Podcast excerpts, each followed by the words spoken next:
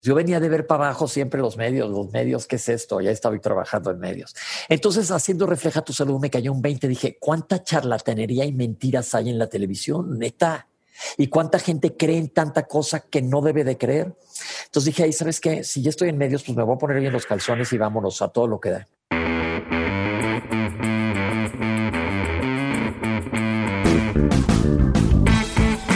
Hola a todos, yo soy Diego Barrazas y esto es Dementes, el podcast en el que tengo conversaciones profundas, reales y prácticas con las personas que hacen y no que dicen que van a hacer, que están constantemente retando el status quo y desafiando las reglas convencionales para hacer realidad sus proyectos.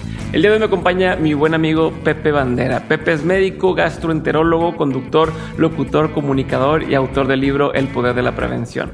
Pepe ha tenido programas en Televisa, Discovery, Fox Life y MBS Radio y algunos de ellos han sido Los Doctores, Una Vida Sin Límite, Palabras al Aire y Refleja tu Salud.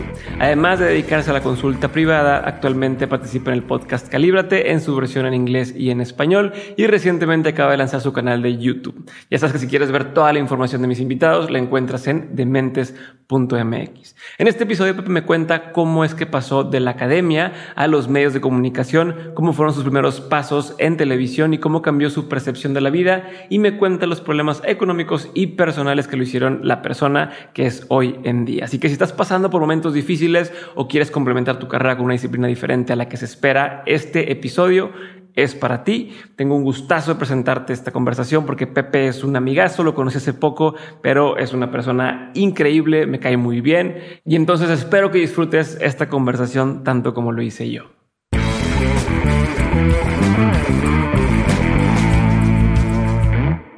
Pepe, bienvenido a, Dementes. Es un gusto tenerte por aquí. Te conocí que el año pasado el año, pasado, lo que pasa es que se ha hecho eterno el tiempo, pero sí hace, hace menos de un año. Sí, ¿verdad? es más, no espérate, fue en enero. sí, es cierto, fue este año. Siento que ya fue otra época. Yo creo que 2020 lo podemos eh, contar como años perro que cuentan como por siete cada mes. Sí, tal, eh, no, y los meses son larguísimos ahorita. Sí, es cierto que siento que fue en otra, en otro momento, en otra época.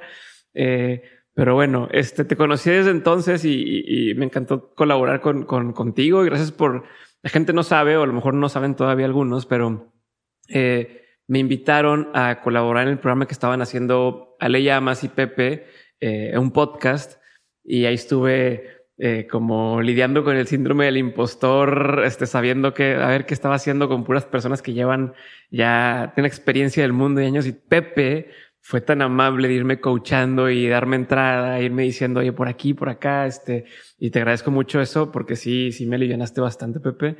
Qué eh, bueno, no, no, no, no, vi, gracias a ti, pues, ¿sabes qué fue padrísimo que vinieras? La perspectiva que le dije yo, Ale, qué maravilla es, digo, porque te llevamos pocos años. y le dije, escuchar una perspectiva de alguien joven que le gira la piedra durísimo y este estuvo súper padre, estuvo súper padre. Yo creo que hicimos un trabajo muy chingón y espero que se hagan muchos, muchos más. Sí, hay para que lo escuchen, Calibra, te lo encuentran en, en, en, Spotify, en cualquier plataforma de podcast. Pero desde entonces quería, te dije, oye, hay, que grabar en algún momento y a ver si luego voy a Ciudad de México y cuando fui no se pudo por la gente y demás. Hoy pues ya vamos a grabarlo a distancia. Eh, no hay de otra por ahora, pero, pero prefiero hacerlo hoy, hoy antes que, dejar pasar más tiempo. Em, gracias otra vez por tu tiempo. Sé que estás en friega y estás con lo de las guardias y demás y estando en el hospital todo el día y, es mucha presión. Pero quiero que me platiques. Quiero hacer una especie de recorrido por, tu historia, pero porque creo que es muy relevante todo lo que has hecho para quién eres hoy y cómo piensas hoy y, tu proceso de o tu etapa de, evolución. Pero voy a empezar por lo más, para mí más, eh, lo que más me da curiosidad es cómo chingados y aquí no me puedes decir que no diga malas palabras, eh, le hace un, un, doctor para, aparte de ser doctor, pues estar en, en, medios de comunicación y tener una carrera exitosa en medios de comunicación y ganar un premio al periodismo y o sea que en teoría pues no no es lo no no tendría por qué ser lo tuyo no no tendrías cómo llegas a todo eso y, y, me gustaría hablar o empezar hablando por ahí no supongo que esto nos vaya a remontar un poco hacia atrás que es la idea pero pero pues empecemos por ahí, güey. Mira, te voy a contar, es, eh, yo creo que primero tienes que estar, como dice tu podcast, de mente. que, cuando la gente me dice que estás loco, ahí uso siempre una frase de Lewis Carroll que me encanta.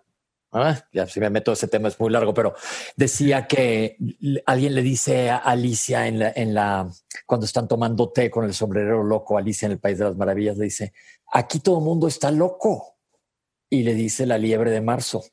Pues sí, pero sabes que las mejores personas son las que están locas. Vamos a bailar. Y yo creo que es que, que he aprendido y he tenido una suerte muy cañona de poder tener esta, no sé cómo decirle, esta apertura a la vida que me ha llevado por diferentes caminos. Y la verdad, pues sí hago algo que es muy sui generis, no es algo que haga mucha gente. Y también ayuda que soy un neurótico obsesivo, porque si no, no podría hacer todo lo que tengo que hacer. soy de post-its con, con, con, con qué tengo que hacer para ir sacando todas las cosas. Y se ha dado, y la verdad, Diego, se ha dado de una manera súper, súper orgánica. Entonces estoy muy contento. Pero quiero entender eso, cómo se, cómo, o sea, porque, ok, tú me puedes decir, se da de forma orgánica, pero yo sé que quien está escuchando dice, no, a ver, explícame cómo, cómo, cómo de forma orgánica de pronto estoy en uno de los programas más vistos y estoy en un, en, en programas de, de, radio con, o sea, con, con, con, con, mucho éxito y me piden que haga libro y me piden tal y ganar un premio de periodismo. Eso no, o al menos Ahí te va. Mi, mi, nueva versión de mí de hoy sí te entiende o sí cree el tema de dio de forma orgánica, pero creo que muchas personas no entendemos eso de ay, sí, sí, sí. No, pues les voy a contar porque qué padre que nos esté escuchando la gente, porque no tengo una fórmula mágica así, ni soy así de oh, y ahorita traigo animalitos del bosque alrededor de mis pies y nada. No, no, no, no. Les voy a contar cómo era mi historia para atrás. Yo estudié medicina. Eh, no me voy a ir tan, tan de chiquito, pero me encantan los animales, montaba caballo, me fascinan los caballos y me, quería ser veterinario. Y la verdad no sé en qué momento de mi vida decidí cambiar de especie, pero decidí irme hacia los humanos. Entonces cambié de especie y este, estudié medicina, me encantó la carrera, la chinguita, y luego hice mi internado, mi servicio social, y luego hice mi especialidad en medicina interna en el Instituto Nacional de Ciencias Médicas y Nutrición. Cuando entras a, a hacer tu especialidad y en medicina interna es bien pesado, pero es cosa de echar mucho coco. Eres como el investigador de las enfermedades, de ver por qué llega alguien y búscale a ver qué tiene. Es lo que te iba a preguntar para, para, quien, para quien no sabemos de medicina, porque tú lo dices siempre, sí, soy médico internista y bla, bla, bla. Y a ver, ¿eso qué significa? O sea, ¿cuál es ese médico? Yo lo entendí hace poco como un Doctor House, como la versión más eh, eh, comercial de entenderlo, que es, llega la gente y dice, no sabemos qué tiene este cuate eh, y tú tienes que investigar, pero no sé si es así, tú explícame. Ahí te va, para que entienda, y siempre lo explico así, porque mucha gente dice que es un internista. Vamos a decir que la medicina se divide en cuatro en ginecobstetricia, en pediatría, en cirugía y en medicina interna. Si eres ginecobstetra, te puedes dedicar a nada más a, obstetricia, te puedes dedicar a cáncer, te puedes dedicar a climaterio. Si eres pediatra, te puedes dedicar a ser alergólogo, te puedes dedicar a ser, eh, no sé, neumólogo pediatra, cardiopediatra. Si eres cirujano, te puedes dedicar a ser plástico, que ya a algunos nos surge. Te puedes dedicar a ser cirujano cardiovascular. Y si eres internista, te puedes ir a ser cardiólogo, gastroenterólogo, nefrólogo, etcétera.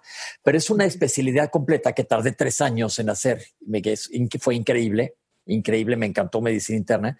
Y cuando estás ahí quieres ser obviamente, ya sabes, Juan Camaney de la medicina y luego quería ser anestesiólogo, luego quise ser eh, terapia intensiva después de mi especialidad de medicina interna, pero yo me fui a gastro, a la tripa.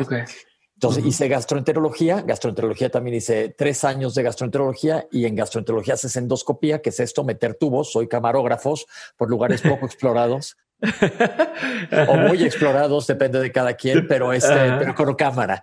Y después de endoscopía me fui a hacer una maestría. Esto fue en Japón. no, endoscopía general fue en México, luego hice endoscopía terapéutica, eh, fui a vivir a Japón. Y luego regresé a México y me, de que, y me quedé Perdón, pero eso de endoscopía terapéutica, o sea, como por terapia metemos la cámara o cómo? terapéutica quiere decir curar algo. Haz de cuenta, terapéutica es que te ah, ah. encuentre, que te encuentre un pólipo en algún lugar y ese pólipo lo pueda yo marcar, quitar desde la boca o desde a través del ano, quitarlo o esclerosar varices o resecar mucosa de tubo digestivo, etcétera. Es como algo ya más especializado. Eh, y me regresé a México, trabajé en el Instituto Nacional de Ciencias Médicas, estuve haciendo investigación médica que te voy a decir la neta, a mí la investigación no me gusta. ¿Por qué? Pues nada más no, así como hay gente que no le gusta el brócoli, no me gusta la investigación, se me hacía muy árida y aburrida, aunque hice investigación clínica que era más con pacientes, eso fue padre. Entonces, y daba clases también. Empecé dando clases primero en la escuela de, de enfermería del Hospital Escanón y luego fui profesor de gastroenterología como en las primeras 10 generaciones de la UP. Luego en la UNAM y en la UP los cursos del ENAR también los llevaba yo. Dice cómo lo mencionas como, pues sí, nomás, nomás las primeras 10 generaciones y nomás tal. Y ahí la gente está empezando a darse cuenta de, de cómo, cómo te puedo decir, estás en todo, estás en todo y estás todo el tiempo y, y, y estás revolucionado. como hámster en ruedita de tienda de mascotas de repente. Oye, pero entonces pues todo iba muy padre, me gustaba mucho mi chamba, eh, haciendo medicina privada también, porque tristemente una realidad de este país es que con los sueldos en las instituciones públicas, híjole, es súper triste, entonces tienes que hacer medicina, medicina privada también, y las dos cosas para compensar. Y un buen día, pasar muchos años, muchos años, y hace como 10 años más o menos, Gloria Calzada es la culpable, Estamos en una fiesta, porque también me gustaba mucho la fiesta, me reventaba durísimo, mega social, este, que ya no es lo mismo los tres mosqueteros que 20 años después, este, ya llegaremos a eso. Pero en una fiesta, Gloria me dijo, platicando así, neteando de cuates, echando cubas, oye, ¿no te gustaría tener un programa, eh, ir a hacer un programa conmigo de radio? No, en la fiesta platicamos y luego me invitó al Bros, me acuerdo perfecto, echar una copa de vino. Y yo venía, checa cómo estamos encasillados de bata, no, no fui así al restaurante, pero yo, venía de una escuela de bata blanca súper serio, hospital, academia, tú las traes, ya sabes. Y Gloria, que es una tipaza, me dice, me dice, vamos a hacer un programa de radio. Y yo, ¿cómo crees? Los medios, y yo vengo de academia, este, los medios para abajo, ¿qué es eso? Ni muerto. Nunca digas de esta agua no beberé. Esa es una lección que dice la Biblia, pero yo digo, bebe de todas las aguas. La neta, nunca sabes cuál te va a gustar. Y entonces Gloria le dije, no, Gloria, ¿cómo crees? Y qué oso, qué pena, soy penoso, que no soy, pero eso dije. Y luego me dijo, ándale, vamos a intentar. Más o menos, ¿cuántos años tenías ahí y cuánto tiempo llevabas eh, ya siendo médico y trabajando? No, pues tenía 42 años, no más, 43 años y llevaba siendo médico, pues hace cuenta entré a medicina, me gradué de médico como a los 24 y luego hice, hice 14 años de estudios. 18 a 28, punto que había terminado medicina como a los 30, todo, todo lo que hice. Todo el. Entonces llevaba pues muchos años trabajando en medicina privada y en instituciones, eh, muy contento. Y entonces dije, bueno, pues vamos al radio. Le dije a Gloria, ¿qué onda? ¿Y el radio de qué se va a tratar? ¿De salud? Me dijo, no, un programa de revista y vamos a hablar de todo. Yo dije, pues yo qué voy a decir. Peor tantito, sí, de qué tengo que ver yo ahí. No tengo nada que decir. Y pues resultó que no me paró el hocico hasta hoy. Pero y a ver, ¿cómo fue esa primera experiencia? O sea, ¿cómo? Eh, o sea, a ver, hay gente que lo busca, ¿no? Hay personas que dicen, yo quiero tener un programa de radio, o yo quiero salir en televisión, o yo quiero tal, y les cuesta, ¿no? Les cuesta encontrar la oportunidad y aún así cuando ya están ahí de, ok, vas a estar en radio, eh, todavía es este tema de y, no, y, cómo lo voy a hacer y, y tal, ¿no? tú llegaste medio por accidente y, te, o sea, te, envolviste muy curioso qué estabas pensando en esa primera oportunidad. Y te digo, yo, yo entiendo que cuando es alguien que es, es que este fue mi sueño y, por fin parece que lo voy a lograr, a lo mejor hay mucha presión. No sé ¿Cuál era tu mindset en ese instante? ¿Lo veías como un hobby, como algo que... Al principio sí, medio como un hobby. Dije, bueno, si hay tanta gente que quiere esta oportunidad de la vida y me la está poniendo a mí en una charola de plata la vida, la voy a tomar y ver qué sale. Digo, va a ser un programa de radio, a ver cuánto dura. Era diario, todos los días una hora. Y nos fue muy padre. Y Gloria me enseñó muchísimo. Trabajaba con nosotros, Vivi Martínez, que es simpáticas, tal altueta, ¿no? Nos reíamos muchísimo. Maribel era nuestra productora, una tipaza también. Y aprendí ahí mil tablas, ya sabes, de radio. Y ahí los jueves había un, a los lunes sí hablábamos de salud, había un segmento de salud, pero hablamos de todo y aparte dije, oye, hay mucho mundo afuera de la medicina. Aprendes de mil otros temas padricísimos. Entonces, como dice Ale Llamas, la curiosidad es lo máximo. Entonces empecé a oír de mil temas y dije, puta, pues está padrísimo esto. Y los jueves me dice Gloria Calzada. Los jueves se va a enlazar con nosotros Alejandra Llamas desde Miami. No la conoces, yo no la conocía. Y ella es personal coach y tampoco se ha venido que era eso. Yo ya ahorita te cuento que traía ya un como, como caminito espiritual, por así decirle, o de búsqueda, para que no suene tan elevado como que traigo incienso alrededor. Este, y este, y Ale Llamas y yo platicando sin vernos la cara porque se enlazaba, hicimos megaquímica al aire. Mega. Y me servía cañón lo que iba diciendo Ale. Y Leta dije, puta, pues me voy a abrir a contar mis historias al aire. Y un día me habla Ale por teléfono y me dice, oye, ya sé que no nos conocemos, pero yo tengo un programa de televisión que, y le estoy dando un giro, quiero que sea más enfocado a coaching y necesito un sidekick en México, pero yo vivo en Miami, voy a México y grabo ocho programas o no me acuerdo cuánto. Y luego me regreso y yo dije, no, qué oso, no, televisión, una cosa es el radio, que nadie me vea que vengo en pants y en pijama quirúrgica y gorra hasta las narices. Pero otra vez la curiosidad me ganó. Entonces, este, me fui con Ale a la televisión. No pregúntale a Ale llamas al principio. Me moría de pena, no sé ni cómo sentarme. Le decía yo, por favor, abre tú, abre tú, abre tú. Me daba mucho, me daba como nervio, te impone la cámara. Ajá, ajá. Y entonces tuvimos un programa que se llama Una vida sin límite y grabamos en, allá en los foros de, de, TV Azteca, el programa que era Canal 40 y pues no había lugar en el foro, entonces grabábamos en la noche. Llegábamos a grabar como a las nueve y media o diez de la noche con nuestros diez ganchos para cambiarnos o ocho ganchos porque eran ocho programas y a grabar ocho programas en la noche y el día siguiente levántate y vete a trabajar. A mí. Es lo que te iba a decir. Seguías, seguías trabajando en tu, en, como, como doctor con, o sea, como médico con horarios y, casos y cosas medio complejas, ¿no? Sí, pero pues las guardias te entrenan mucho a trabajarle con ganas. Eso sí, siempre algo aprendes en, en medicina es que te hay que echarle carnita al asador. Y pues de ahí, Diego, de ahí se arrancó. Ale prendió ese cerillo. Y aquí estamos 10 años más tarde, como con 11 programas de televisión y programas de radio. Pero a ver, pero en ese momento fue donde dijiste, o en qué momento dijiste, va, esto sí es lo mío, o sea, sí me gusta hacer esto. O sea, hubo algún, algún punto. Ahí con Ale todavía no. Pero entonces me buscaron de la producción ahí en, en, allá en TV Azteca en 40 y me dice mi productora, oye, te queremos dar un programa de salud a ti. Entonces hicimos un programa que se llamaba joder, si no me acuerdo, me voy a dar un balazo en la cara, porque era muy padre programa con Bibi Silverstein. Refleja tu salud, refleja tu salud. Y ahí también estaba yo súper nervioso, era en vivo una vez a la semana. Y dije, híjole, pues ya más serio, ¿no? Aparte, la primera vez que vas y que te ponga el maquillaje en la cara, que, que no quedes como león de kabuki, este, qué nervio. es como que todo un cambio. Y entonces sientes a un mundo diferente, a un mundo así y, lejísimos de lo que tú estabas haciendo antes. Lejísimos. Yo venía de ver para abajo siempre los medios, los medios, ¿qué es esto? Ya estaba trabajando en medios. Entonces, haciendo Refleja tu Salud, me cayó un 20. Dije, ¿cuánta charlatanería y mentiras hay en la televisión? Neta. ¿Y cuánta gente cree en tanta cosa que no debe de creer? Entonces dije, ahí, ¿sabes qué? Si ya estoy en medios, pues me voy a poner bien los calzones y vámonos a todo lo que da. Solito me buscaron de Televisa, Pepe Bastón, que yo ya conocía, me dijo, vamos a hacer un programa que se llama Los Doctores. Y es un formato gringo, bla, bla, bla, bla, bla, bla, bla. Y le dije, pero yo no quiero palancazos. Él me recomendó y dije, me voy a ir a hacer una audición con Carla Estrada. Eh, y dije, pues hola, ya llegué. Me dijo, vienes muy recomendado. Le dije, pero yo quiero ver si la libro, ¿no? Pero que sea yo el chiste. Pues total, ahí quedé. Era yo el internista y los doctores fue una mega experiencia. Y ahí sí ya fue un saltotote porque era un programa bestial con eh, diario, con un foro con siete cámaras, con público en vivo, y bueno, ya, ya fue otro rollazo.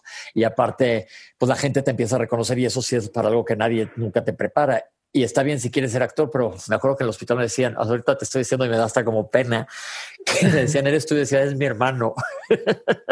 Ah, te, decías, güey, te decías, Me daba pena, sí, decía, me puse rojo, y decía, es mi hermano, es mi hermano. No sabía esa parte, pues cómo hacerle, ¿no? Y, eso te, funcionaba con, con, los pacientes, o sea, no te, ¿se te beneficiaba o te, o te da para abajo? ¿Tú qué sientes en ese momento? El, el salgo en la tele y luego voy con pacientes y, o sea. No, no me benefició mayormente a la consulta que ya tenía mi consulta privada, pero te voy a decir en donde sí, más no benefició tanto ahí. Eh, yo trabajaba en un dispensario para gente de bajos recursos a la vez, todo un día a la semana en el sótano de una iglesia muy padre, Espero que oigan esto y les mando un saludo porque es una labor increíble. Abajo de la iglesia de Fátima, yo no soy mucho de ir a misa ni nada, pero pues era en una iglesia, un dispensario y ahí daba yo servicio. Y la gente de ahí me empezó a reconocer y entonces ya me iban a ver porque el que salía en la tele dije, no, yo no vengo aquí a que me tomen una foto, la neta, yo vengo aquí a chambear. Entonces eventualmente ya dejé el dispensario eh, porque pues no estaba haciendo lo que era mi labor en el dispensario. Se está distrayendo ahí eh, la, la, neta, y esa no era labor del dispensario, pero dije, pues tengo una labor. Y cuando hicimos eh, los doctores que me daba miedo dar ese salto a Televisa, nos fuimos a grabar a, Los Ángeles, a Hollywood, a todo lo que dio así, a Paramount Pictures, que ya no me acuerdo cuál era el estudio, pero así de wow, limosina y la fregada, ya sabes. Y dije, wow, qué chambota es hacer un programa de televisión. De veras te das cuenta y mis respetos a toda la gente que trabaja en tele. Y entonces ahí el, el que era el que llevaba la parte de los doctores, Mark, ¿cómo se llama? Doctor Travis Stork, le dije, estaba platicando con él, le dije, la neta, pues yo vengo de academia y me da como cosa hacer esto, ¿qué se siente? Le dije, ¿qué es este mundo y estar tan expuestos? Y él me dijo, ¿cuánta gente puedes ver tú en tu consultorio? ¿A cuánta gente le puedes dar consulta? Me dice, la televisión llega hasta el fin del mundo, puedes ayudar a mucha más gente. Ojo, no estoy diciendo que sea yo la madre Teresa de Calcuta ni nada por el estilo, pero, pero sí es padre echarle la mano a alguien. Y ¡pum! Televisa fue ya, pues la explosión. Y de Televisa, después de Televisa, me fui a Discovery, cancelaron el programa que me dio un coraje horrible después de setenta y tantos capítulos. Me fui a Discovery, luego me fui a Fox a grabar Argentina un programa que se llamaba Salud Emocional, justo lo que no tengo. a hablar de eso porque sí sé que tienes. y después de salud emocional, regresé a trabajar en Hoy en Televisa, muy padre. Después me buscaron en Canal 11, en Diálogos en Confianza, donde llevo ya cinco años y conduzco ahí todos los lunes la parte de salud. Y luego de ahí me fui a a, Imagen Televisión, en el matutino, del matutino de Imagen, donde sigo, todavía nos dieron un programa ahí que se llama Visita de Doctor, que ya se canceló por diferentes motivos, pero lo regresaron al matutino. Y luego estoy ahora en plataformas digitales en, en Genoma dando consejos médicos. Y aquí andamos. Y todo este tiempo, así de pegado con Ale Llamas, porque Ale Llamas y yo seguimos, echamos a andar nuestro programa que se llamaba Palabras al Aire en radio. Palabras al aire era Ale Llamas, yo y Melanie Shapiro, que la amo. Y Mari, tras los controles, que yo siempre digo mi Mari, tras los controles, que es nuestra, es nuestra ancla. Porque uno puede estar enfrente de la cámara, pero te necesitas muchísima gente atrás que te, que te sostenga y sin ellos no somos absolutamente nadie. Y Ale Llamas y yo hicimos mega mancuerna en este caminito espiritual. Y de ahí para el real, seguimos en radio después de todos estos años quiero, a ver, quiero, ya que lo mencionas y quiero hacer como doble clic en todo ese tema. Tú decías, yo ya llevo cierto camino espiritual. Yo, yo te conozco de esta nueva parte de tu forma de ser y de tu forma de pensar, pero quiero entender un poco qué cambio viste, qué pasó. Eh, sé que tuviste un momento donde viviste una estafa y todo se vino abajo, al menos en tu, en tu óptica. Quiero como ir eh, rascándole un poquito ese tema y, mi interés es eh, a nivel personal también, porque como bien sabes y siempre les digo eh, ahí cuando grabamos, es que estoy en este, justo estoy en esta rayita en la que, en la que de pronto me cargo más este universo de la conciencia y luego me regreso al tema ultra práctico y quiero entender cómo ha sido para ti ese, ese brinco, ese, ese viaje. Ha sido bien interesante porque, pues yo a mí me educaron católico, apostólico, romano, romano, ta, ta, ta, todas esas mamadas. Ya sé, este, no critico la religión. La religión creo que es una estructura muy fuerte, muy buena, pero no creo en miles de cosas de religiosas, pero creo que ahí te, te, te, siembran algo espiritual. No sé, creo en Dios o en la luz o en quien tú quieras, pero creo que hay un poder superior a nosotros. Eh, y yo cuando estaba en Japón tuve una situación ahí incómoda y puta, me cayeron miles de veintes, ¿no? 20 estando yo solo allá en casa de la fregada en Japón y traía miles de situaciones familiares eh, mala onda y entonces me llevaba muy mal con mi papá y le escribí una carta a carta porque todavía escribías cartas, no era, no había mails. Y estando ahí solo, solo, solo, como es cuando tocas fondo. Me acuerdo perfecto que iba, que le escribí a mi papá y le dije, híjole, pa, hemos tenido miles de problemas en la vida. Yo creo que es momento de, de que regresemos a, ver todo lo padre que tenemos en la familia y hacer una buena relación. Y no es una cartota y me echó un rollazo y mi papá me contestó, tienes toda la razón, hijo, me da mucho orgullo, se nota que me heredaste en aceptar todo esto y acepta que tienes el 100% de la culpa de todos los problemas. Ah, no mames. y dije, pero ¿sabes qué dije ahí? Ok, si él lo quiere creer así, que lo crea. Ese fue un parteaguas. Y me metí a estudiar budismo zen estando en Japón. Ah, la madre, a ver. Pues no, no era lo mío, Diego. Me costaba un trabajo cabrón, cabrón, estar hincado en posiciones que se me gangrenaban las piernas, que me daba comezón en la nariz y no te podías tocar y estaba sentado así en la arena. Entonces yo echaba desmadre y a los de juntos les echaba piedras y entonces era Pepe San, Pepe San. Decía el profesor, dije, no, esto no es para mí. Pero algo me despertó, dije, los veo como muy calmados, algo traen. Entonces el budismo dije, pues es otra manera de ver otra cosa. Y más si vienes de esas cajas que estamos metidos en cajas de escuela de curas toda la vida y pórtate bien. Y, y dije, pues hay cosas más, hay que investigar más. Me dio curiosidad. Entonces, después del budismo zen, regresé a México pero a ver, no, no, no, no te pases tan rápido, no me dejes tan rápido el budismo. O sea, ¿qué es lo que aprendiste de ellos? Al menos algo tuviste que haber aprendido, ¿no? Si bien dices, no era para mí. Te voy a decir que aprendí. algo, o sea, que... Que hay mucho más allá afuera de lo que uno cree que en su caja hay. Que tu universo te lo puedes expandir muchísimo más y que puedes, el budismo zen es mucha compasión y mucha comprensión a los demás. Y mm. empatía, eso aprendí. Y luego regresé. Y Japón es muy así en general, ¿no? O sea, Japón toda la gente te ayuda. Sí, Japón es una dicotomía muy rara, es una cultura muy interesante. Cuando yo vivía allá, híjole, todos los aprendizajes que tuve, tuve que aprender a, a entender cómo eran ellos para, para no frustrarme tanto. Allá, por ejemplo, no tienen problemas.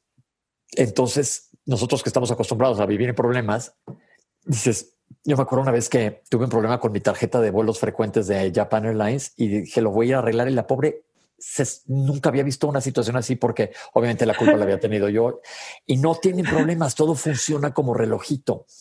¿Pero por qué? ¿Por qué crees que sea eso? ¿Cómo?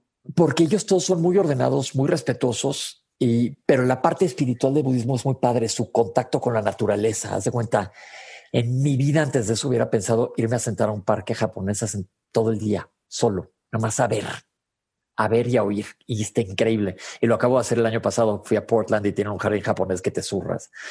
Y increíble también. Y me acordé y me fui a sentar nomás ahí a estar conmigo. Y yo soy cero paciente.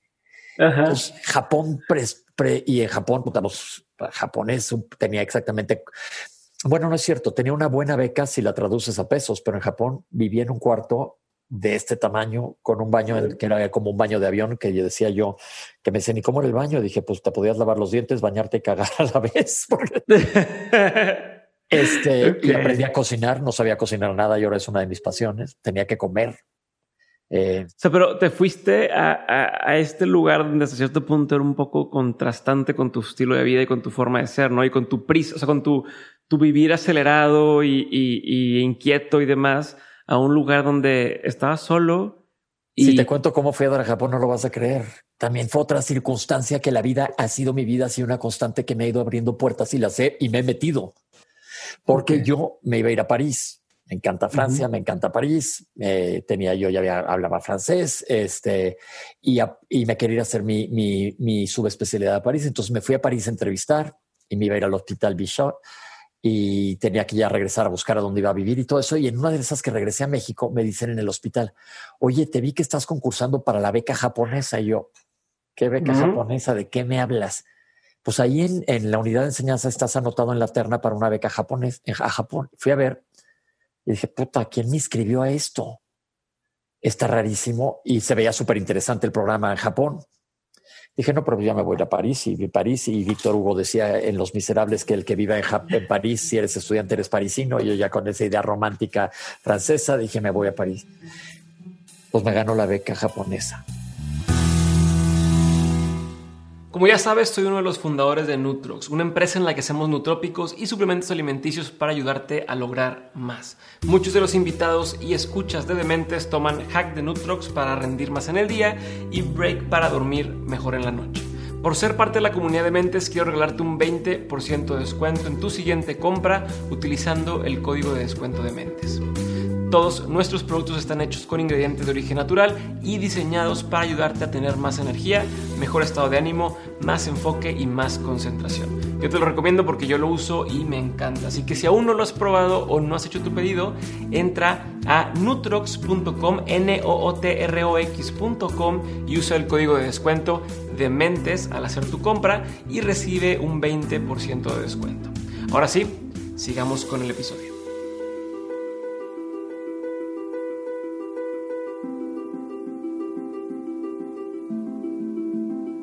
¿Pero quién te inscribió? Hasta hoy, no sé quién. Wow.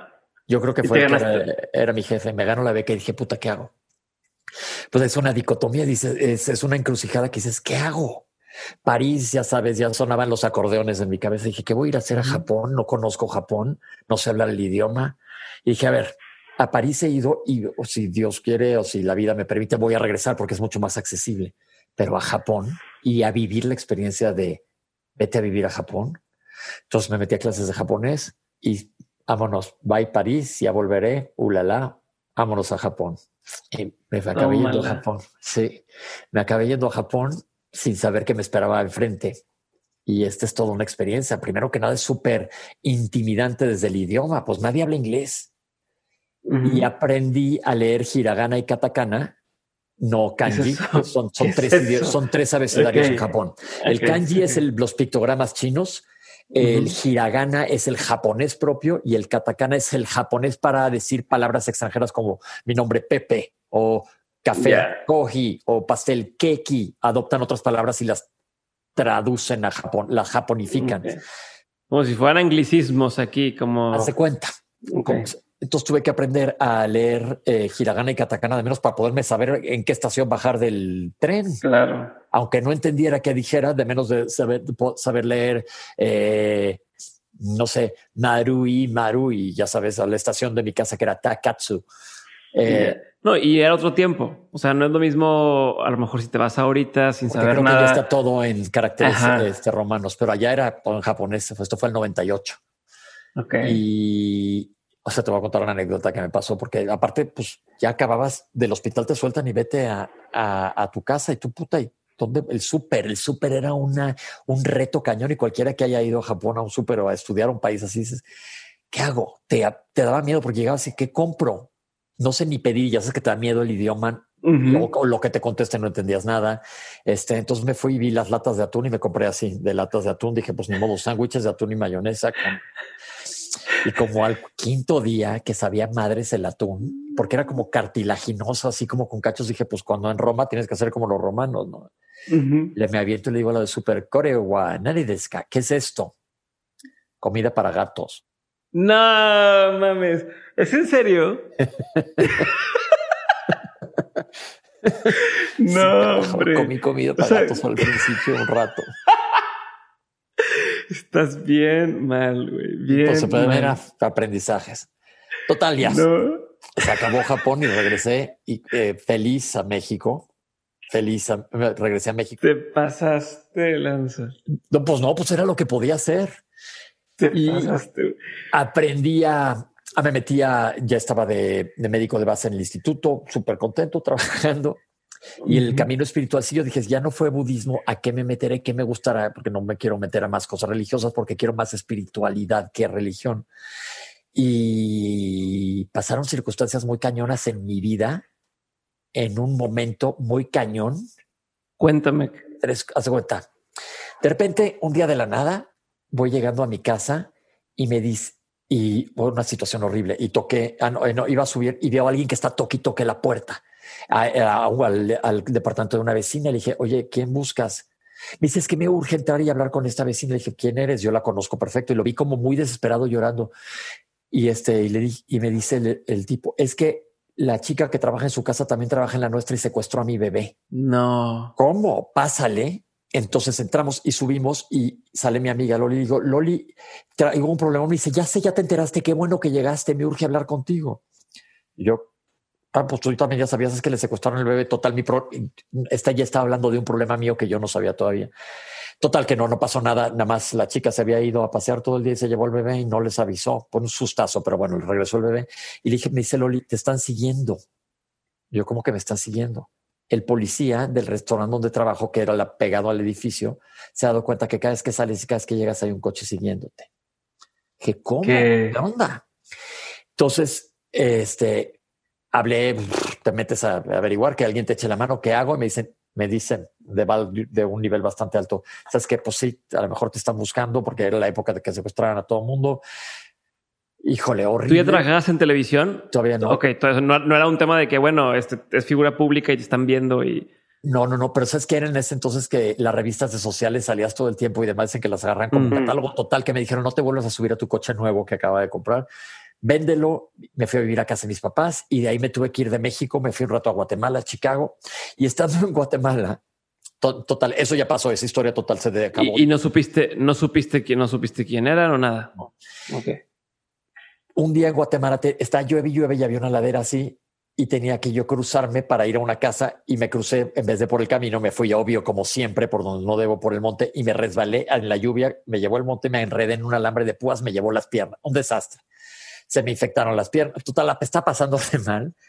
Llego a México y un amigo me acaba Todo en el mismo time frame muy chiquito. Me roban el dinero que tú ya viste esa historia. Yo, este, hijo, es que son. Cuéntala, cuéntala, cuéntala. Este, como, como buen médico al principio, nadie te enseña nada de lana. O sea, lo que empiezas a ahorrar lo voy echando todo, ya sabes, a un cochinito, un cochinito. Y un amigo me dice en ese entonces, unos meses antes, oye, ¿por qué no inviertes en un fondo de inversión? Yo no sé ni qué era un fondo de inversión.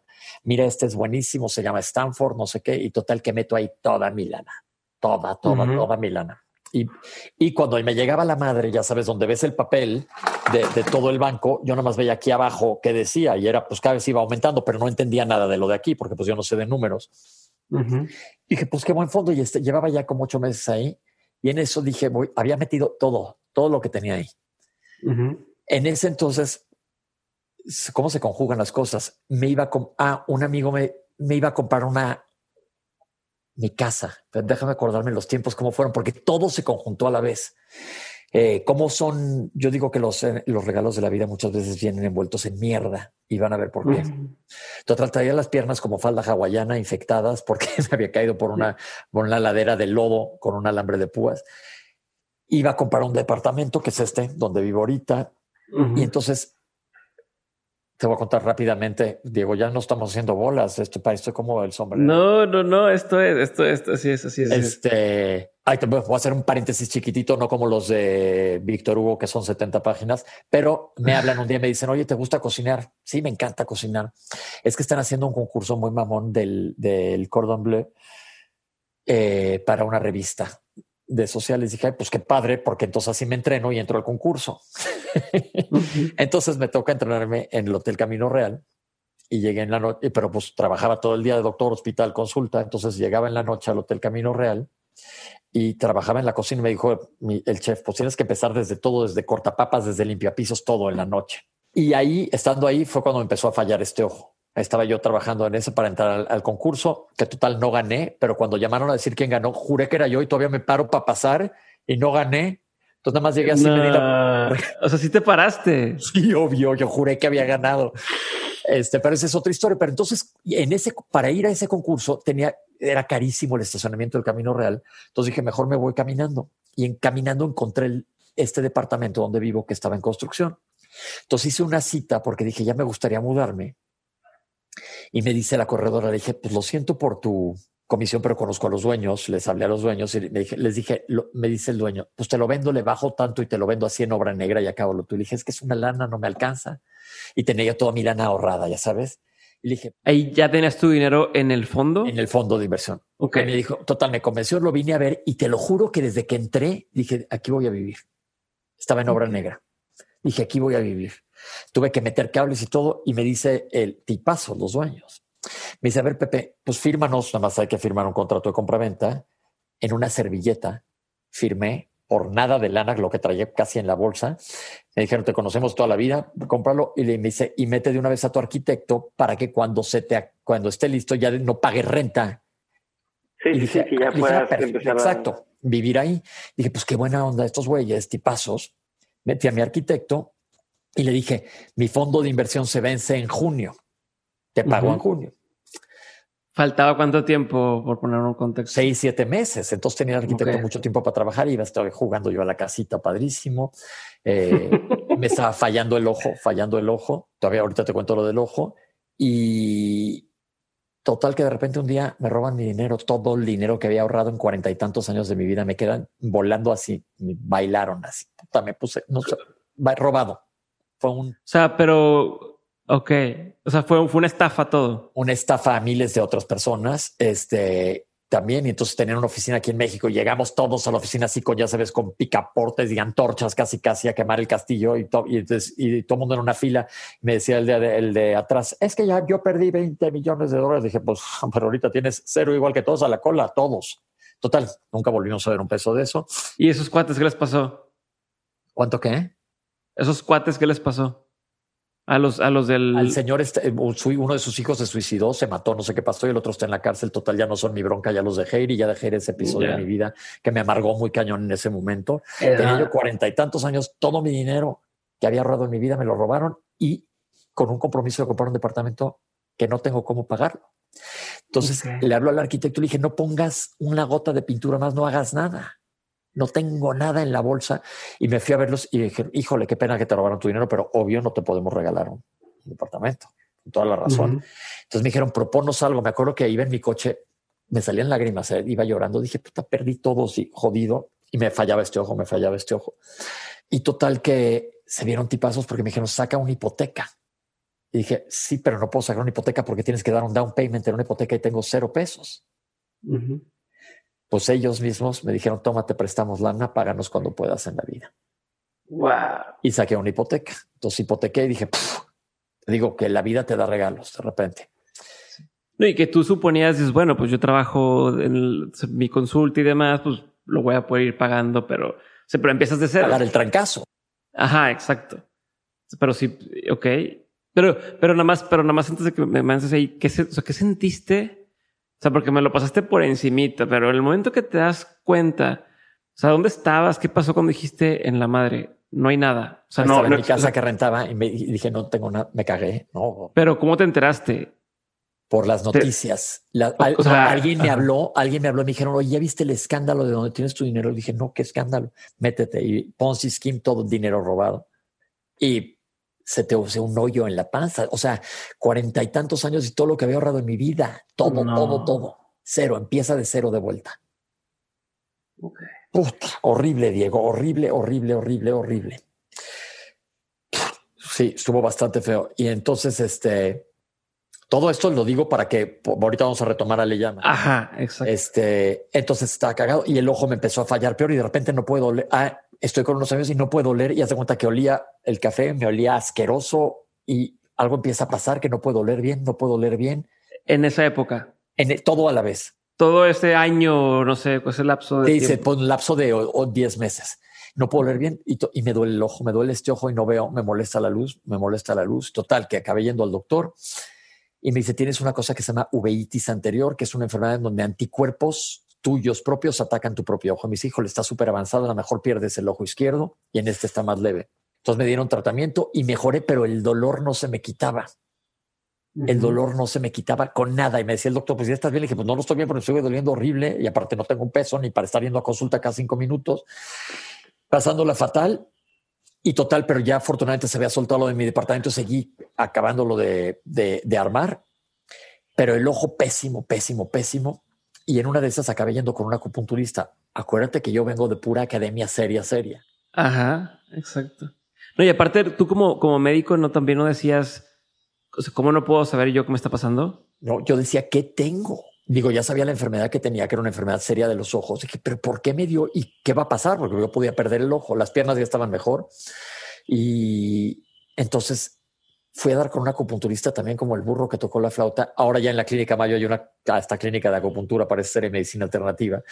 Y entonces era un chino, el acupunturista, que casi ni hablaba español. Le dije, oye, es que ah, me dijo, nada, tú acuéstate. Pues, bueno, pues ahí fui. O sea, pero ni siquiera le puedes explicar. No, porque no entendía y él rápido sí se movía, no sé qué. Y los pies me apretó algo que me dolió el ojo horrible. Y si estás mal del ojo, total me llenó de agujas y fue la única persona que me quitó el, el dolor. y me dice, pero él me dice estrés, estrés, me dice, él como que me dio a entender que yo traía algo más atorado. Total, ya me voy mejorando del ojo, mis piernas están mejor, el dinero pues ya está todo perdido, vuélvele a chingar desde cero, a darle, a darle a trabajar para volver a empezar.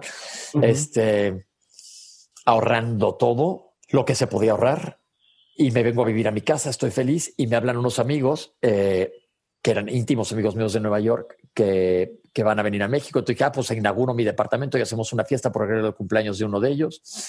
Ah, pues qué padre. Y total, de repente un día estoy en el gimnasio y el que iba a organizar la fiesta conmigo en Nueva York me marca 15 veces. Dije, qué hueva, ¿qué quiere? O sea, pues ya hablé ayer en la noche. Me meto a bañar y salgo y 20 mensajes. dije, ¿qué onda? Total, Marco y se había muerto. ¿Qué? Mi amigo le había dado un infartazo y se murió. Sí. ¿Cómo? Justo antes, justo antes, de, de venir, de venir a México. Entonces, este Gabriel, mi amiguísimo, estaba allá solo. Pero quién te marcaba? Gabriel, mi amigo. Ok. Otro amigo de allá. Entonces me fui para ayudar al velorio y todo lo que tú quieras. Y en ese entonces estaba yo en un hoyo y perdiendo el ojo. Y un amigo me dijo cuando está en lo del ojo, oye, ¿sabes lo que es la cábala? Y yo, no, ¿qué es eso? Ah, pues este, me contó que pues el camino espiritual, no sé qué. Y dije, métete a clases. Y yo iba mal del ojo, iba de lentes oscuros. Y neta, yo soy de platicar con todo el mundo y me llevo bien con la gente desde el principio. Y ahí no tenía ni un amigo. Iba a mi clase con mis lentes oscuros así. Y una de las clases dice el profesor, ¿alguien le está pasando mal aquí? Y dije, yo, ¿por qué? Entonces me paré y conté mi caso que está perdiendo la vista, todavía no ha pasado de la lana, pero ya está metido en eso. Y entonces te das cuenta cómo la gente te encasilla porque dicen, ah, pues nosotros no hablamos contigo porque pensamos que eres un mamón de lente oscuro en la clase. Imagínate yo quedándome ciego, gracias, una payasada. Total, la cábala me empezó a abrir los ojos a otras cosas, ¿no? Y hablar del ego por primera vez. Empezaba yo a oír hablar de Dije, ¿qué es esto del ego? Y este, y estoy pasando por todo esto. Y luego cuando pasó lo del dinero, me acuerdo que llegué a clase de la cábala el jueves y entonces, de la nada, nadie sabía, estaba yo zurrado. Estoy sentado así, la neta, con una jeta de aquí a China, medio poniendo atención, y dice el profesor, ¿y tú? Y me señala así, ¿qué harás si, por ejemplo, hoy te quedas sin nada de dinero? Ah, no mames. Te lo juro, yo, pues, ¿quién le dijo? Pues, si no conoce a nadie que yo conozca, yo no he dicho nada. Me dice, ¿no lo verías como un regalo? Yo, pues no. Me dice, ¿qué, qué aprenderías de eso? Y me acuerdo, y tengo guardado en mi cosa de viajes, porque otra cosa que tengo, me fascina viajar. Vinda Berkovitz me mandó, me mandó un papelito así como cuando éramos chicos en la escuela escrito y me dice, Dios te habla de diferentes maneras, ahí lo tengo guardado. Me dijo, dale un giro, si alguna vez te pasara eso. dije, ¿qué voy a hacer? Aparece la tele, aparece Ale Llamas, empiezan a abrir caminos. O sea, iPhone empezó, o sea... Ya había empezado creo que un poquito antes, no me acuerdo bien las fechas y ya estaba yo con Gloria al aire. No, fue antes fue antes porque con Gloria trabajaba aquí en MBS, que es aquí cerquitita, y yo ya tenía mi casa. Este, pero todo es en el mismo timelapse, el lapso de tiempo como de, digamos, un año y, año y medio. Y se muere Ricardo, mi amigo, estoy zurrado y entonces me quedé estudiando cábala y me gustó mucho todo lo que decía. Todo lo que te está pasando en un año, o sea, todo esto que estás diciendo está pasando en un año y medio. Qué, qué duro. Y en eso ya aparece Ale Llamas en mi vida y el chiste que yo tuve con él, le llamas la verdad, fue, y pues, que mamada lo que acabo de decir, va a sonar súper soberbio que dije el chiste, fue que acabé siendo ya más yo. Ale, como cebolla, me empezó a pelar y yo a vomitar todo lo que pasaba en mi vida y me surre esto y otro y me peleo con todo el mundo por esto y me robaron el dinero y soy una víctima absoluta. Tas, tas, tas, tas y todo lo soltaba. Pregúntale a Ale. Pregúntale a Mari. Todo lo yo, todo contaba. Y pues la gente se identificaba mucho con todo lo que yo iba platicando en el radio. Y iba yo oyendo a él, iba haciendo caso, le iba haciendo caso, iba y traía miles de broncas familiares. Decía, pero si mi familia, y les digo yo que era, que somos cuando me van a matar, me vale, pero cuando vas a África y ves una cebra llena de buitres y coyote y llenas y perros de, la, perros africanos comiendo todos, digo, es mi familia es como carroñeros del drama. Mientras más drama y drama absoluto, y yo me empecé a querer alejar de todo eso y, y lo empecé a observar, observar y aprender. Y Ale ya más me ayudó. Y después de unos años con Ale me dijo, ya este, ah, después de la cábala me metí a estudiar pathwork jungiano, que fue increíble. Estuve, estuve estudiando un rato eso. ¿Estudiar qué, perdón? Pathwork. Eh, Jung, Carl Jung, ah. este, es una teoría muy padre. Sí, sí, sí. Y ahí lo que te hacen es tú responsabilízate de ti y de todo lo que salga de tu boca y todo lo que hagas. Quítate del papel de víctima, que eso es lo que yo le tiro siempre. Y luego con Ale me metí a estudiar la maestría. Para todo es para esto. Entonces todavía estaba yo dando clases en la universidad, estaba trabajando en el hospital, estaba trabajando en mi consulta y estaba haciendo un programa de radio y uno de tele. Nada más me faltaba. Y sin dinero. O sea, bueno, y habías perdido todo y. Estaba empezando a hacer, pero entonces estos tipazos. ¿Y el, ojo? Se iba mejorando poco a poco. Eh, y los dolores de cabeza y la, nariz, porque no olía nada. Que aparte, entonces no te sabe nada la comida. Iba poco a poco mejorando. Y entonces este, hice la maestría con Ale Llamas y me ha ayudado muchísimo. Y he combinado eso con la consulta. Con creo que, que ha sido padre combinación y eso lo proyecto mucho en lo que hago en medios. y se ha dado, y entonces se acabó Televisa y me ofrecieron, te digo, Fox y, y de Fox, o yo no me acuerdo qué fue, si primero Fox o Discovery, Discovery hice Kilos Mortales, que fue un programa increíble, a mí no me gustó cómo se editó, porque me ayudó tan cañón ahí todo el coaching, porque grabábamos horas y lo hacían chiquititito, pero se perdía todo lo, lo riquísimo de una conversación.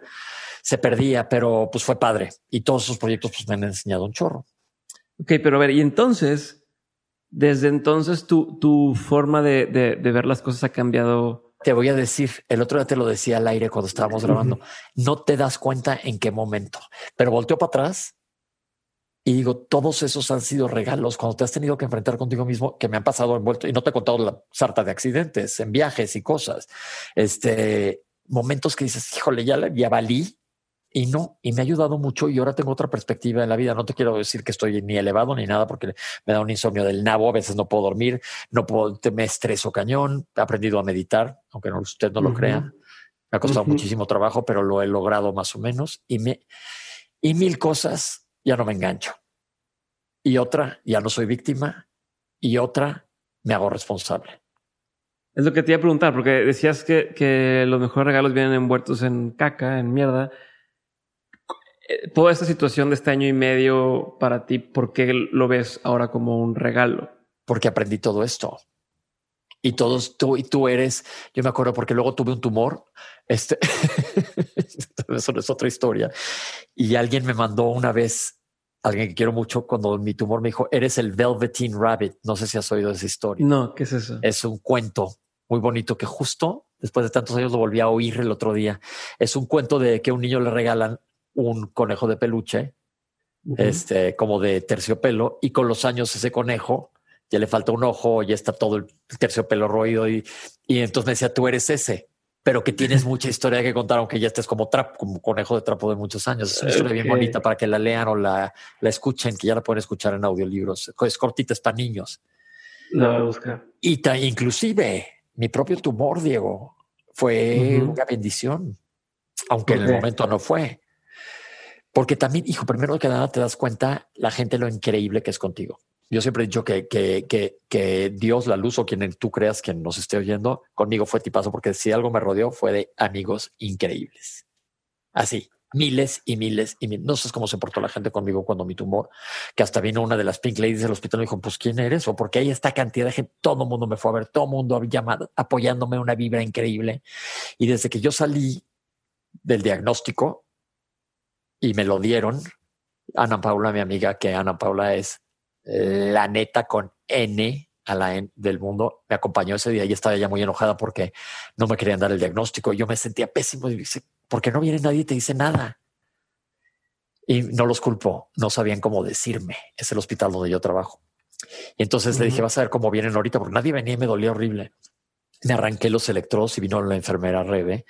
Me dice, doctor, no esté jugando. Le dije, Ana, algo está pasando algo está mal. Hemos pues, tenía un pinche tumor. Entonces dije. ¿Cuál fue el diagnóstico? fue un tumor afortunadamente benigno, pero era como el tamaño de una pelota de como de, de base. no, no tanto, un poco más chica, pero ya había crecido tanto que me estaba obstruyendo. ¿En dónde estaba?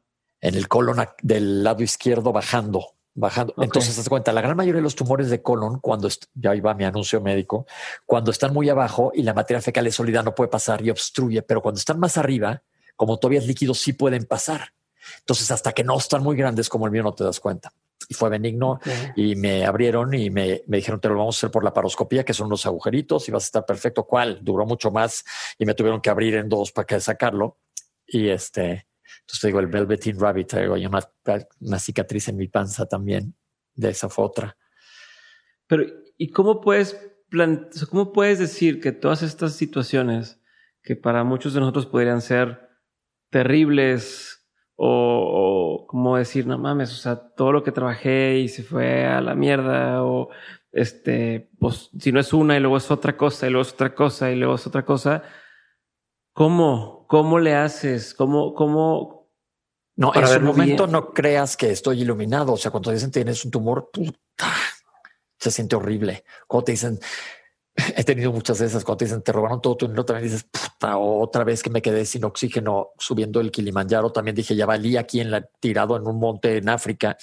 Este, pero es con el tiempo que dices, bueno, en primer lugar digo, cuando me acuerdo que le dije a Ana, no voy a, les hablé a mis hermanos, dije, a ver, no quiero hacer un drama, porfa, no les quiero decir a mis papás que tengo un tumor, no quiero hasta que no veamos qué va a pasar, no quiero hacer un tangazazazo y vamos a, voy a echarle ganas. Digo, ya será lo, como sea el destino, ¿no? Inclusive ahorita con lo del COVID, yo digo, si, si sirve para un cambio de conciencia y me toca irme, que espero que no, este, pues que sea por el bien común, dejas de estar nada más pensando en ti, pero en lo del tumor dije, pues sí voy a salir de esta. Y dije, se llama benigno, se llama benigno, y anuncié, mi tumor se llama benigno. por todo, y fue benigno. Y este, un sustote. ¿Cómo le hago? Ya que va pasando, dije, no dejo, no me tiro al dramón. Ok. Digo, aquí estoy en esta y esa le llama la que me he ido enseñando ¿eh? muchas cosas, muchas, porque dijo, porque sí ha habido muchas situaciones muy, trato de no poner adjetivos que Ale siempre me dice y siempre acabo poniendo duras, dijéramos difíciles o no fáciles, vamos a hacerlo más amable. y acabas diciendo, bueno, pues qué bueno que me pasó esto porque pude ver este otro lado pude ver este otro lado. Y la verdad he tenido una vida bastante padre, increíble. He ido a mil lugares, me han pasado cosas en lugares, me han pasado cosas aquí, pero aquí estamos. Buenísimo, Pepe. A ver, voy a hacer una pregunta más que tengo curiosidad y luego vamos a pasar a una ronda de preguntas concretas. ¿Ok? Pero sí, sí, sí, sí, tienes este tiempo más. Todo el tiempo que no me paró el hocico, les digo, te la culpa la tienes tú, Diego Barraza. No, no, yo estoy, yo estoy, yo estoy, yo estoy contento. Yo no conocía muchas de estas cosas. Eh, a ver, Eres un, una persona que, y, me lo decía Mari el otro día porque le pregunté también, oye, a ver, dime con Pepe que, que este, tienes un chingo de amigos, muchísimos, y ahorita me lo, me lo comentaste. ¿Cómo, ¿Cómo le has hecho? O sea, ¿cómo crees tú o qué crees tú que, que, que es como este secreto o esta clave o esto que, que, te ha hecho poder tener tantas amistades y, y mantenerlas sobre todo? Te voy a decir que, que te importen eso es todo, que te importa en punto. No me cuesta ningún trabajo. Me dice gente, ¿cómo puedes seguir amigo de gente con la que estudié en Nueva York cuando era chico? Pues sigo, justo hoy les felicité a una y dije, oye, ya hace 10 años de nuestra última reunión, ahorita no podemos ir a Nueva York, pero hay que hacer una reunión de Zoom. Nada más estar al tanto, hacerte presente. Si te importa, porque luego también hay gente que se, va diluyendo, pero híjole, mis amigos de secundaria y prepa seguimos cuatisísimos. La misma conversación de puras pendejadas todo el tiempo, pero seguimos cuatísimos, somos íntimos, hemos estado ahí todos pegados. Y, me encanta la gente. A mí es algo que me gusta mucho, es la gente. Cañón. A ver, y otra cosa, ¿cómo le has hecho o cómo le haces para poder hacer todo lo que estás tratando o queriendo hacer y no volverte loco en el, en el camino? Te voy a decir, sí me medio vuelvo un poco loco, pero soy la persona más organizada del mundo. Ahorita tengo seis trabajos, ¿haz de cuenta? Y los seis los hago y aún así me da tiempo para hacer todo lo demás porque soy organizadísimo. Yo tengo, soy de listas medio obsesivo y voy palomeando lo que tengo que ir haciendo. buenísimo. Ahora sí vamos a empezar con las preguntas, estimado. La pregunta es concreta, la respuesta no tiene que serlo. Me contestas y paso a la siguiente, ¿va? Pregunta número uno, ¿cuál ha sido el peor consejo que te han dado? Guárdate todo. No digas, no expreses. Ok. ¿Cuál ha sido uno de los mejores consejos que te han dado? Vive, gózala, déjate ir como gordo en tobogán. Eh, ¿Cuál ha sido o cuál es un consejo que tú antes tendías a dar como si fuera bueno y que con el paso del tiempo a lo mejor dices, no, eso ya no lo diría como consejo, o sea, ya no creo que sea un buen consejo? Morder el chisme. Éntrale, averigua, no, no curiosidad, sino morder el chisme y morder el drama.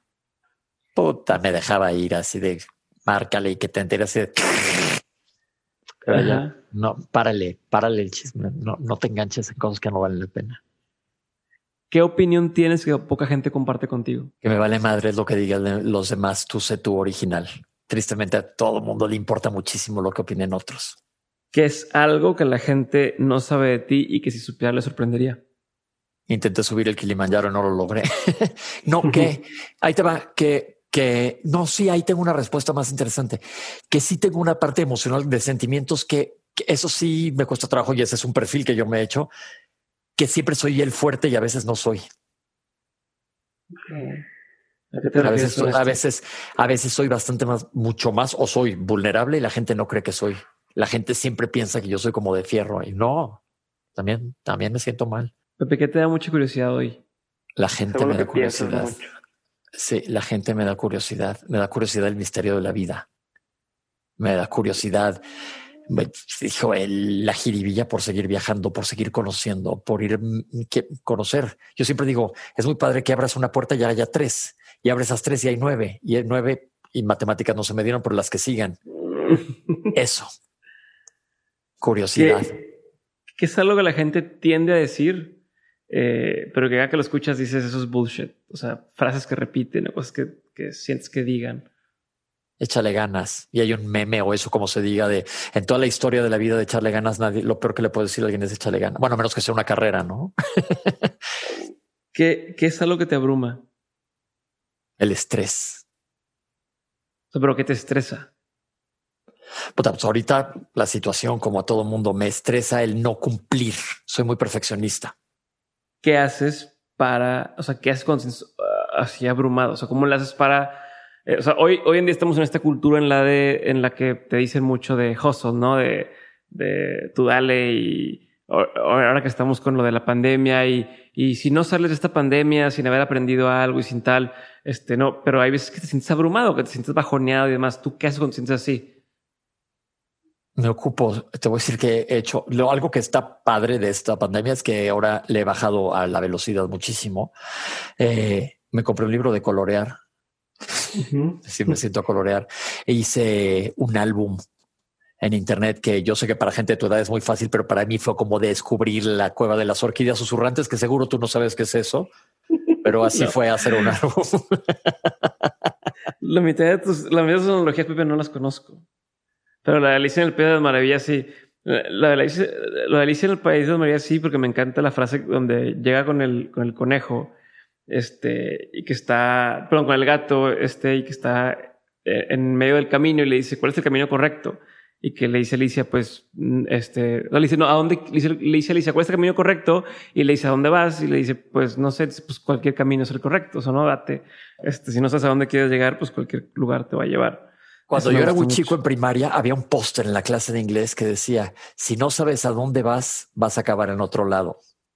Y lo tengo siempre en mente ese. Me gusta. Eh, ¿qué, ¿Qué es, qué, o sea, cómo han cambiado con el tiempo tus, tus prioridades? Puta cañón. Antes era, puta, cuando era mucho más joven me importaba toda la payasés que le fascina a todo el mundo de tengo que traer algo, un cinturón que diga Louis Vuitton que diga Gucci con una G gigantesca, así que casi me ahorca, me vale madre. Ahorita todo eso, este, eh, el consumismo, el, la obsesión por lana. Digo, o sea, no estoy peleado con ella y me encanta, la neta, porque con ella puedo viajar y es lo que más me gusta. O puedo estar a gusto pero el, el superficialismo me vale mucho. La banalidad de muchas cosas me, me vale. Me gusta más la sustancia. Oye, a ver, ahorita tú decías que, que, estás metido en seis cosas distintas, al menos en este momento, y seguidos están muchos proyectos. ¿Cómo decides en qué sí participar y en cuáles no? O sea, ¿cómo, cómo filtras a qué sí entrarle y a qué no? Creo que todos tenemos una intuición y si me vibra y sea, y sea coherente conmigo, porque hace cuenta me han llegado de repente a ofrecer que promocione tal producto que es un producto milagro que no sirve para nada y me ofrecen una millona de no, la neta no. Ahí no, porque no concuerda y no estoy siendo coherente. Entonces al que le estoy faltando el respeto antes que a toda la gente que le va a ver la jeta es a mí y ya no me gustó eso. ¿Qué estigma tiene que superar la sociedad? Tienes otras dos horas. date, date, date, date, date. Híjole, el, el ese que yo creo que nos hicieron al un molde que ya lo tenemos que romper y salir de él, de cumplir con las expectativas de todo mundo, cumple con tus expectativas, sé buena onda, punto. Sé buena onda y cumple tus expectativas. ¿Qué quieres tú? Pero no tú, el de las expectativas. ¿Qué quieres tú? ¿Qué te, qué te está diciendo tú yo de adentro? Porque nadie se aprende ni a escuchar a él mismo. Sí, Yo creo que eso está padre. Oíte a ti, ¿qué quieres? ¿Y cómo haces eso? O sea, ¿cómo te aprendes a escuchar a ti mismo? Apagas todo el otro desmadre. Lo apagas. Como cuando apagues la luz y métete a tu cabeza que a veces me voy a dormir y no me para la cabeza y quieres, a ver, respirando yo, oíte. Y las respuestas salen solitas. Tú siempre sabes si está bien o está mal. Siempre sabes. Película, libro, documental, serie que haya marcado eh, un antes y un después eh, eh, en tu, tu, vida, en tu forma de pensar. O sea, no precisamente una que me digas, te recomiendo estos tres libros para tal, sino, a ver, yo vi esto y, y, fue un parteaguas porque me abrió los ojos, porque me hizo sentir tal cosa, lo que quieras. Ahí te va, Los Miserables, que ya lo quoteé varias veces porque soy fan del libro, aunque es un ladrillo de este tamaño. Híjole, es un libro que tengo hasta subrayado. Otro libro que me encanta es The Life of Pi, que es bastante más moderno. Jan Martel debe tener unos 10, 15 años. Hicieron una película muy padre. Es otro libro asasazo. Película City of Angels. City of Angels me mata. ¿Y ¿Documental? ¿Tienes alguno? ¿Alguna cosa que has visto que ya estuvo bien, cabrón? No, que me salga a la mente así inmediata. Ah, sí se llama The Happy Movie y es bien interesante. Yo una vez hicimos un programa, leyó de esto, ya tiene muchos años, se me había olvidado. Es un documental que estudia la felicidad. Normalmente la gente se dedica a estudiar la depresión y este estudia la felicidad. Se lo recomiendo cañón. Happy se llama. Ah, está en Netflix, creo, ¿no? Siento que sí lo. siento que sí está ahorita ahí. Si, si tuvieras que saber, más bien, si pudieras saber la verdad absoluta de algo, ¿Qué preguntarías? ¿Qué carajos están pensando las gentes que nos que, que son los líderes? ¿Qué, están, ¿Qué objetivos tienen? Híjole, ¿qué carajos los mueve? ¿Cuál es la lección más memorable que te han dejado tus papás? No, pues tengo mil cosas que agradecerles a mis papás. O sea, ser una persona educada. Eso los agradezco cabronamente. Mis papás, digo, fueron súper estrictos, súper rígidos. Ellos no estoy de acuerdo en mil cosas, mil cosas, pero ellos siempre digo, nos hicieron gente educada y gente buena. Eso se los tengo que agradecer. Y a mi mamá, el echar la cabeza a andar. Nos contaba las aventuras de África y los piratas y demás. wow. Tú hoy produces cosas, ¿no? Tú, tú, o sea, tú, tú, tú pues, estás en los medios y estás produciendo cosas y demás y tienes un canal de YouTube que ahorita lo, lo voy a mencionar, pero ¿de quién consumes tu información? O sea, ¿qué, qué, qué personajes, qué medios, qué cosas sigues? Eh, si te metes a tu Instagram, a quién estás viendo, Twitter, quién estás viendo, que valga la pena que alguien más pudiera a lo mejor decir, ah, déjame. No soy tan de redes sociales. Yo creo que por la edad pues sí, sí me meto y ya estoy y tengo que estar al día. Eh, leo muchísimo. Me gusta mucho leer, y pero me gusta mucho leer, por ejemplo, con todo lo que hacemos en, en el programa con Ale, es leer cosas de autoayuda, aunque no de ese libro de, de Ay, no sé, de, de, de, esos que digo yo que entras a un lugar medio oscuro y huele incienso, hay una velita y un gong. No, sino como más neta. Este Eckhart Tolle, Byron Katie le hemos mencionado, ya las hoy mencionado tú seguro que me peleé con ella mil veces leyéndola, me enchilaba, pero leo mucha novela y las novelas te abren los ojos cañón y vuelas. ¿Cuáles son tus favoritas? Aprovechando. Mi novela que ya te dije, Life of Pi. Eh, acabo de leer una que se llama City of Thieves. Leo cosas medio cañonzonas, pero wow, wow, wow, wow, increíble libro de esos que te quieren regresar a tu casa para seguir leyendo. Me encantó. Eh, estoy leyendo una que se llama The Choice. Leo mucho en inglés. Que sabes que, que eso también, nada más mencionar que eso fue un aprendizaje padrísimo cuando estaba yo interno. Me fui interno a Nueva York. Eh, no leía nada cuando era chico. Y allá te decían, este es el horario de leer. Te sientas media hora con un libro abierto. Si te quieres sacar los mocos y tiene que estar abierto y tus ojos en la página. Pues, ¿qué haces? Aprendes a leer. Y yo creo que eso deberíamos hacer todos por leer, es una joya. Pero es que sigo, sigo sin entender, Pepe, cómo, cómo le haces para hacer tanto, güey. O sea, ¿a qué hora? ¿Cómo, cómo divides tu día? ¿Cómo, cómo tienes rutinas diarias? ¿Tienes qué haces? Sí, ahí te, ahí te, te voy a decir, ahorita estoy trabajando, tengo bueno, ahorita si no hubiera COVID, el hospital donde hago endoscopías, mi consulta privada, el matutino de imagen, el diálogos en confianza, luego tengo la plataforma de genoma y el, el radio. Entonces todo hago un calendario semanal del tiempo que le voy a dedicar a cada cosa. Y eh, me aseguro que en ese calendario entre tiempo para ir, para hacer ejercicio que me gusta mucho. Hago ejercicio como una hora y media diaria. Y, y luego tengo mis ratos libres. Limito el tiempo de andar en la pendeja, la verdad, cuenta la televisión, no más de una hora. Se los bloqueas. Tienes bloqueado en tu calendario todo y te aseguras de que es. Sí, qué neurótico, ¿verdad? Pero también tengo mucho tiempo para ver. Soy bastante social, salir a dar la vuelta y viajo. Via ahorita no, pero normalmente siempre tengo un viaje encima. Me gusta. Pues Pepe, ahí te va una última, una última pregunta. Eh, se la hago a todos mis invitados. Antes que nada, gracias por estar conmigo. Me encantó. Eh, eh, la pasé muy a gusto y bueno, yo sé que la gente que escucha la ha pasado también muy, muy, muy pues bien. Espero que sí, qué gusto, qué gusto. Eh, no, y antes, antes de, de, hacerte la pregunta, Pepe, final de todas, cuéntame qué estás haciendo ahorita en YouTube. Sé que estás, que, que abriste tu propio Abrí mi canal. de YouTube, necesito ayuda de gente joven como tú, entonces me voy a colgar de tu fama para que me sigan.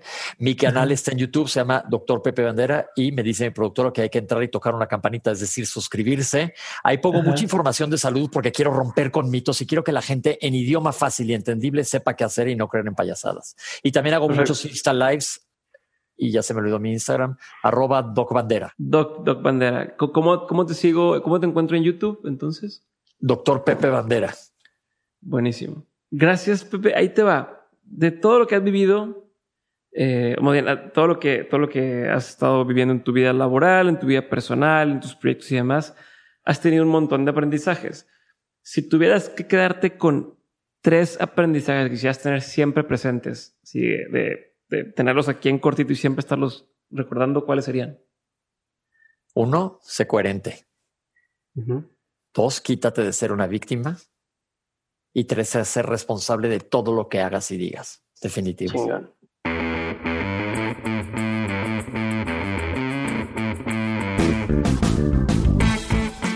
Hasta aquí mi episodio con Pepe Bandera. Espero que lo hayas disfrutado y te recuerdo que todas las referencias y recomendaciones de las que estamos hablando en el episodio están en las notas de este show en dementes.mx. No olvides compartir el episodio con alguien que le pudiera interesar y seguirnos si aún no lo has hecho. Y por si no lo sabes, cada semana subo contenido exclusivo a Insider, la plataforma en Patreon. Mañana me va a estar acompañando Rubén Gallardo para dar una mentoría a todos los insiders sobre publicidad en línea. Y el viernes hay un nuevo episodio de Estaba Pensando y hay un episodio inédito de Dementes y un episodio nuevo de Políticamente Incorrecto con Pedro Luis Ibarra. Así que si te interesa cualquiera de estas cosas, entra a dementes.mx, diagonal comunidad para que veas todo el contenido y puedas convivir más con mis invitados. Yo soy Diego Barrazas, esto fue un episodio más de Dementes, nos vemos el lunes en un nuevo episodio y no te olvides de checar el canal de YouTube de Pepe Bandera. Bye.